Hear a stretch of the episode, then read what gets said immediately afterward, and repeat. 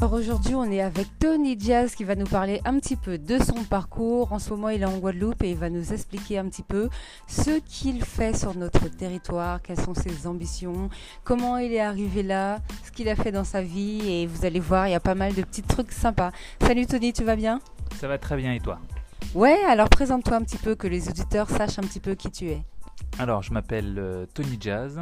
Euh, j'ai créé il y a très longtemps euh, une musique pour le président Barack Obama, pour une musique de campagne. Par la suite, je suis rentré en France et j'ai été conseiller spécial pour le Premier ministre Alain Juppé. Et encore une fois, par la suite, j'ai créé une société de conseil dans le marketing de crise et une autre spécialisée dans l'investissement pour les particuliers qui veulent investir, euh, qui soit qu'une centaine d'euros ou plusieurs milliers d'euros. Je les conseille pour leur expliquer comment, comment investir de façon à, on va dire, travailler un petit peu moins et profiter un petit peu plus de la vie. D'accord. Alors, Tony, moi j'avais une question à te poser. Euh, tu as travaillé chez Tex. Comment tu as fait pour travailler chez eux? Comment tu les as connus? Comment ça s'est passé? Euh, Alors, TEDx. Euh, alors en fait, j'ai fait des conférences TEDx. La, la, première fois que j'ai fait, on va dire, une conférence TEDx chez eux, quand j'ai vu l'ensemble des profils qu'il y avait autour de moi, il y avait un, un jeune garçon euh, qui avait 16 ans, qui avait déjà une société qui était euh, euh, multimillionnaire. Il y en avait une autre qui avait créé Wikipédia. Il y en avait encore un autre qui avait créé l'un des premiers sites internet en France. Et moi, autour de tous ces gens-là, je me suis dit, je suis avec une bande de super-héros et moi, j'ai pas fait grand-chose. et, et j'aimerais dire que sur cette première fois, j'ai expliqué mon parcours, j'ai expliqué comment j'en suis arrivé au travailler aux États-Unis, comment j'en suis à comment euh, se faire connaître après par la suite. Et l'idée de tout ça, c'était vraiment d'exposer euh, comment euh, se faire un réseau, on va dire, lors de ces conférences TEDx. Mais est-ce que c'est eux qui t'ont contacté ou est-ce que c'est toi qui les as démarchés? Ouais, mais en fait, c'est vraiment ça. C'est que je me suis rendu compte par la suite que TEDx, tu ne pouvais pas les démarcher. C'est-à-dire que limite, si tu les démarchais, tu te faisais blacklister. Donc, tu pouvais plus après euh, être chez eux. Il fallait que ce soit eux qui viennent spontanément euh, vers toi. Mais j'ai appris ça que bien plus tard. Et donc, du coup, j'ai compris que bien plus tard que c'était euh, un, énorme privilège pour le coup. Ah mais ça franchement c'est génial parce que nous on regarde souvent, on voit souvent des vidéos passer, ce sont vraiment que des, on va dire, des grosses têtes, hein, vraiment des gens qui ont fait des choses euh, exceptionnelles, hein, si on peut dire ça, et ils donnent toujours des conseils aux jeunes pour qu'ils puissent avancer dans leur vie et faire avancer un petit peu euh, la société, on va dire. Donc, est-ce que ça t'a plu de travailler avec eux, enfin de faire des conférences chez eux? Alors oui, absolument, surtout que en fait par la suite, on se rend compte que sur les conférences TEDx, on peut tout apprendre. C'est-à-dire que si vous voulez euh, apprendre, euh, vous voulez créer votre boîte, bah, vous, tapez création d'entreprise avec le mot TEDx à côté. Vous êtes passionné de plantes ou de jardinage ou d'animaux ou d'autres, bah, vous tapez un mot-clé plus le mot TEDx à côté et là vous tombez sur des personnes qui sont généralement des pontes euh, dans leur domaine qui expliquent très simplement comment le faire donc et ce sont généralement aussi des vidéos extrêmement motivantes qui donnent envie de se lancer derrière. D'accord. Alors on sait aussi dans ton parcours que tu as travaillé pour des grandes sociétés en tant que coach financier ou bien que comment explique-nous ça? Oui, exact. Alors j'ai bossé pour, euh, pour plusieurs boîtes euh, qui sont généralement dans, dans, des métiers, on va dire, à tension.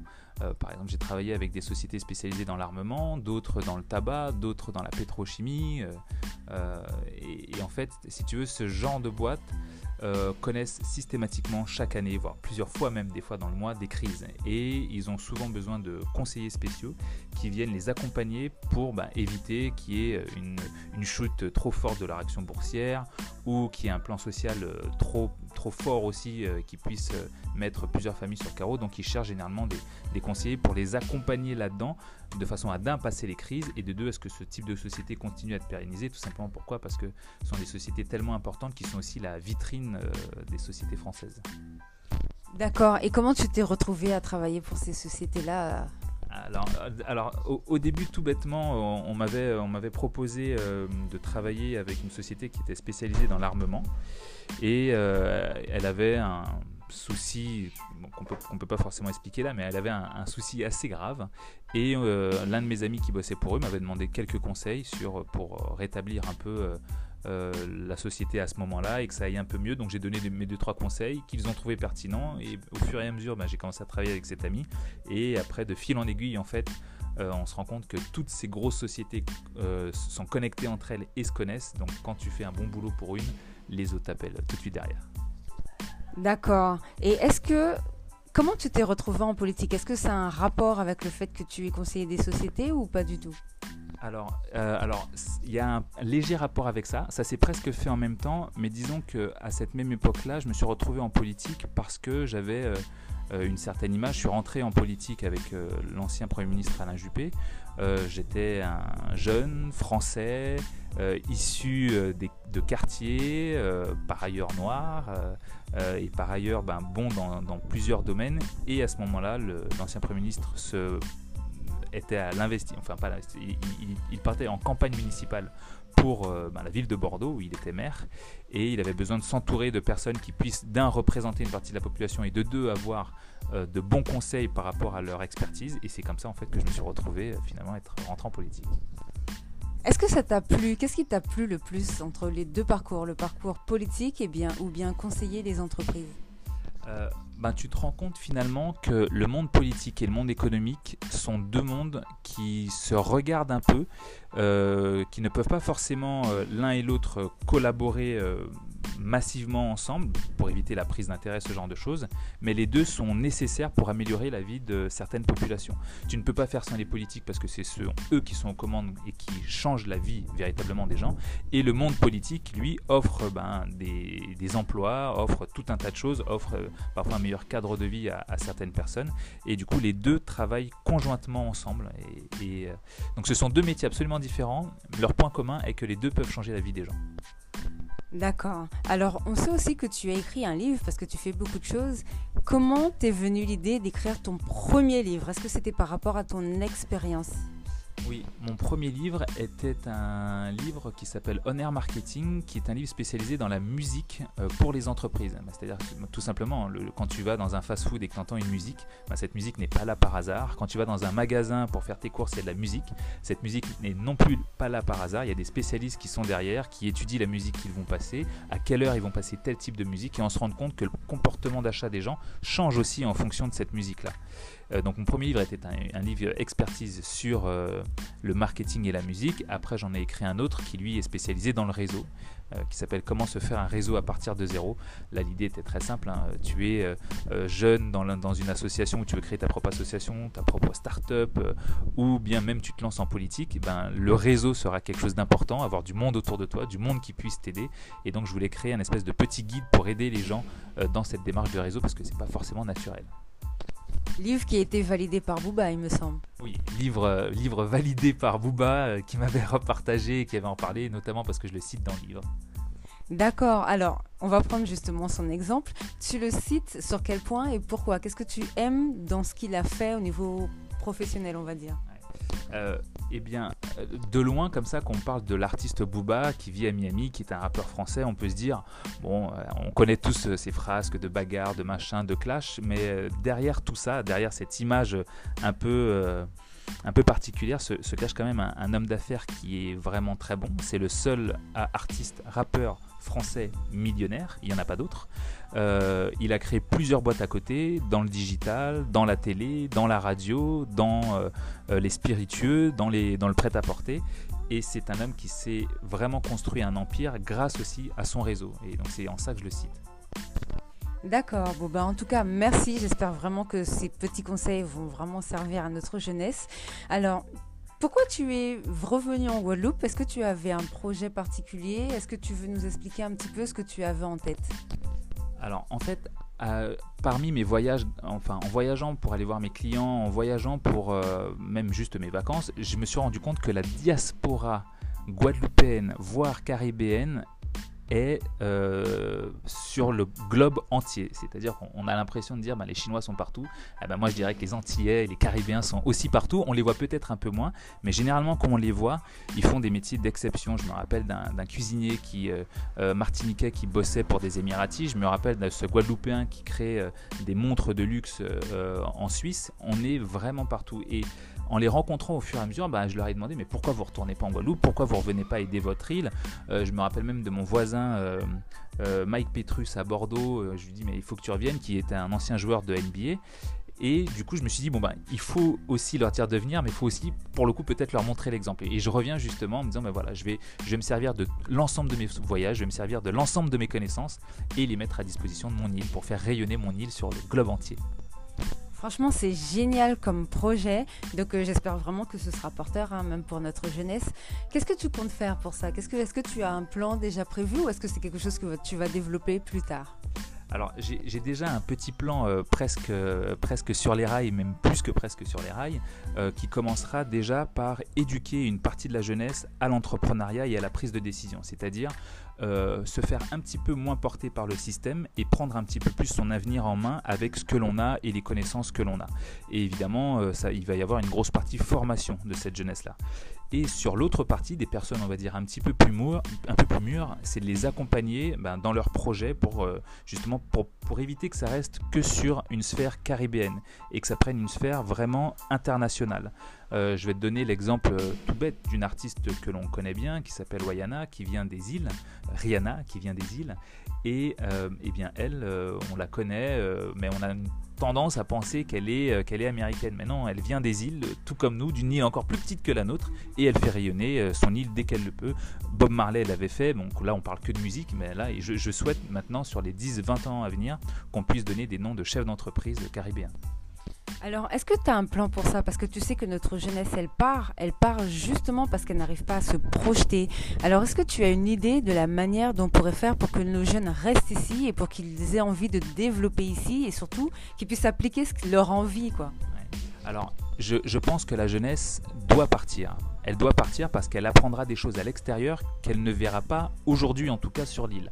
Donc il faut que cette jeunesse parte, mais il faut ensuite donner des outils et l'envie à ces jeunes de revenir pour faire progresser leur île. Donc le départ est obligatoire. Euh, mais il faut justement mettre un, terrain euh, fertile pour qu'ils puissent avoir envie de revenir et ben, de contribuer au rayonnement de leur île. Qu'est-ce qui manque pour qu'ils reviennent justement?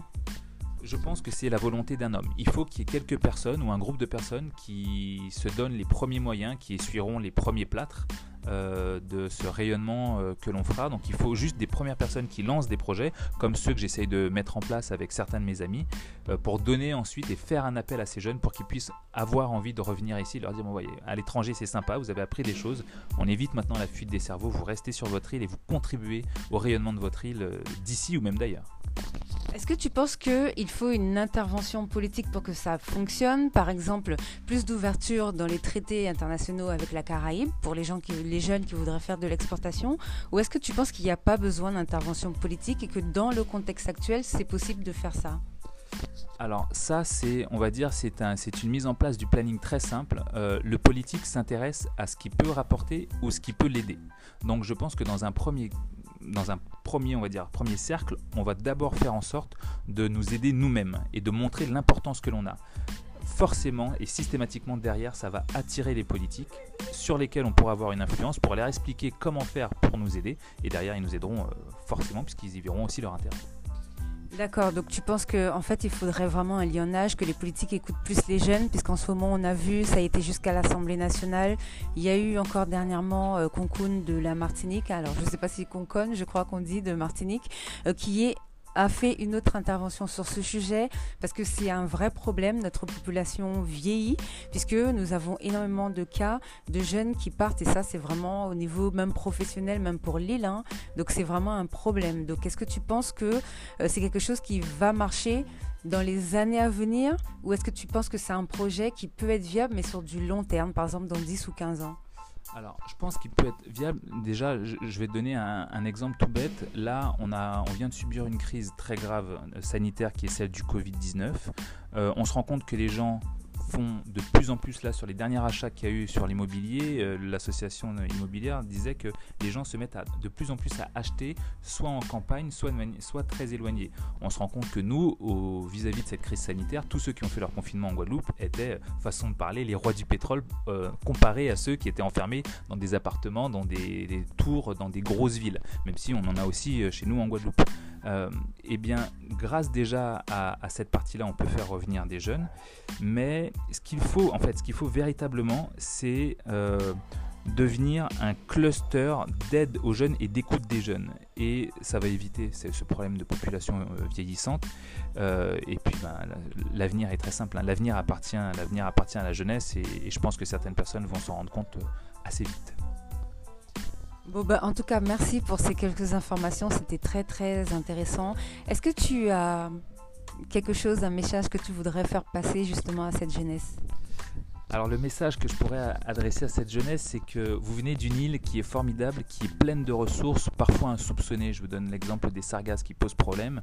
Il suffit qu'il y ait un jeune qui trouve une solution pour extraire les gaz qui ressortent de, de cette algue pour peut-être euh, la recycler par la suite pour qu'ensuite d'autres aient envie de s'insérer dans sa brèche. Mais comme je disais dans la brèche, comme je disais tout à l'heure, il suffit de la volonté d'un homme. On a des plantes médicinales euh, avec lesquelles on peut faire tout un tas de choses. On a les, les feuilles du fruit à pain euh, qui sont bonnes pour tout un tas de mots, et, ben on peut, et même pour les moustiques, et on peut avoir du coup des jeunes qui viennent et qui se servent des ressources de l'île euh, qui sont aujourd'hui évidemment à, cette échelle-là inexploitées euh, pour, en faire, pour en faire de bonnes choses. Et là, on va attirer, on va attirer beaucoup de personnes.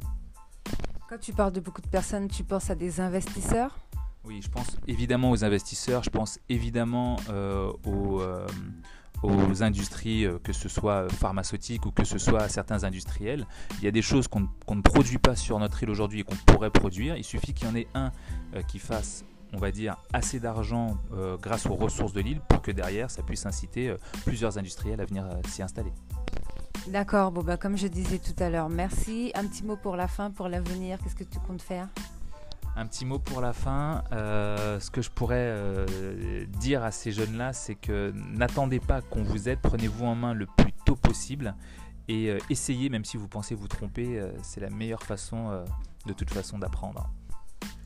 D'accord, bon bah merci. On était avec Tony Jazz et euh, on lui souhaite euh, bon vent, félicitations et tout ce qu'il faut. Et j'espère que vous allez suivre son exemple. Il est vraiment exemplaire. Donc c'est un Guadeloupéen qui fait beaucoup de bonnes choses, qui connaît, qui a un bon réseau justement à travers le monde. Hein. Il connaît même l'ambassadrice américaine. Donc franchement, c'est vraiment n'ayez pas peur et vous pouvez euh, partir, hein. comme dit, je cite souvent Brother Jimmy, ah, parce qu'au cas des petits pays qu'on peut pas faire grand bitin. Donc voilà. Donc à bientôt Tony. À très bientôt, merci beaucoup. Mais de rien, au revoir.